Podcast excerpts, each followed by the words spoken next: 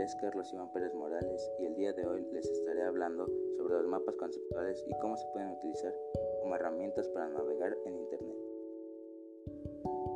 Primero comenzaré hablándoles sobre que los mapas conceptuales son desarrollados por Novak y se utilizan como un medio para la descripción y comunicación de conceptos dentro de la teoría de asimilación de conceptos.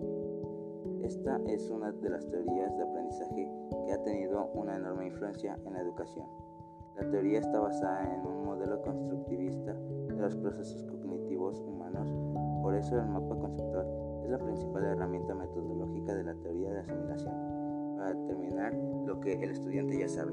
De acuerdo con Novak y Gowin, los mapas conceptuales han ayudado a todo tipo de personas a examinar los distintos conceptos de conocimiento en ámbitos educativos. Después de esta explicación, Ahora sí entraremos de lleno a la definición del mapa conceptual. Y bueno, los mapas conceptuales son una representación gráfica de un conjunto de conceptos y sus relaciones sobre un dominio específico de conocimiento, construido de tal forma que las interrelaciones entre los conceptos son evidentes, o sea, son fáciles de dirigir. Representan las relaciones significativas entre conceptos en forma de proposiciones o frases simplificadas, dos o más conceptos ligados por palabras para formar una unidad semántica. ¿Y para qué sirven? Bueno, los mapas conceptuales son usados para ayudar a los estudiantes a aprender a aprender, pues esto hace evidentes las estructuras cognitivas y el conocimiento autoconstruido. Dado la diversidad de usuarios desde niños hasta científicos, los mapas pueden ser muy sencillos, tal para que los entienda un niño o pueden llegar a ser muy complejos. Bueno, pero ahora voy a explicar cómo pueden ser usados para, como herramienta para navegar en Internet. Como ya lo he mencionado, los mapas conceptuales son un buen medio para representar y organizar conocimientos.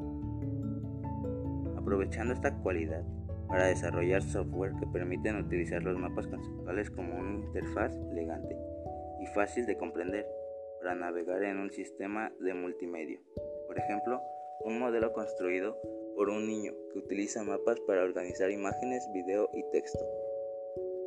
Las relaciones de generalización y especificación entre los conceptos conllevan a una organización jerárquica de mapas conceptuales.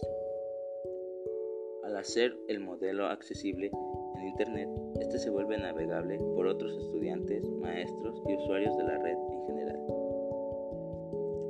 En cada nodo o conceptos del mapa, el usuario tendrá un menú de iconos. Estos corresponden a diversos medios que pueden ser texto, imágenes, video, otros mapas conceptuales, etc., relacionado al tema del concepto que fue seleccionado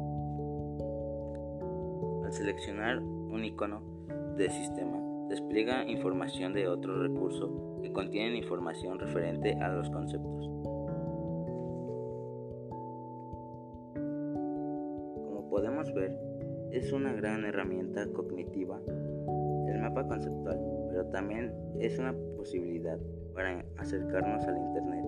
Y no solo eso, sino navegar en él y plasmar los que se deben trabajar en ello y si podemos compartirlo con los demás, está mucho mejor. Con todo lo mencionado, podemos darnos cuenta que a pesar de que la actualidad ya contamos con muchas herramientas como estas, las hacemos a un lado y tal vez nos suena muy laborioso, pero en realidad es más sencillo como si usáramos los programas que ya conocemos y dominamos, como PowerPoint, Prezi, o incluso el mismo Word. Ya nos da herramientas para hacer unos mapas conceptuales más sofisticados. Lo que yo mencioné fue el inicio para desarrollar mejores nuestras herramientas. Espero les sirva de algo la información aquí presentada.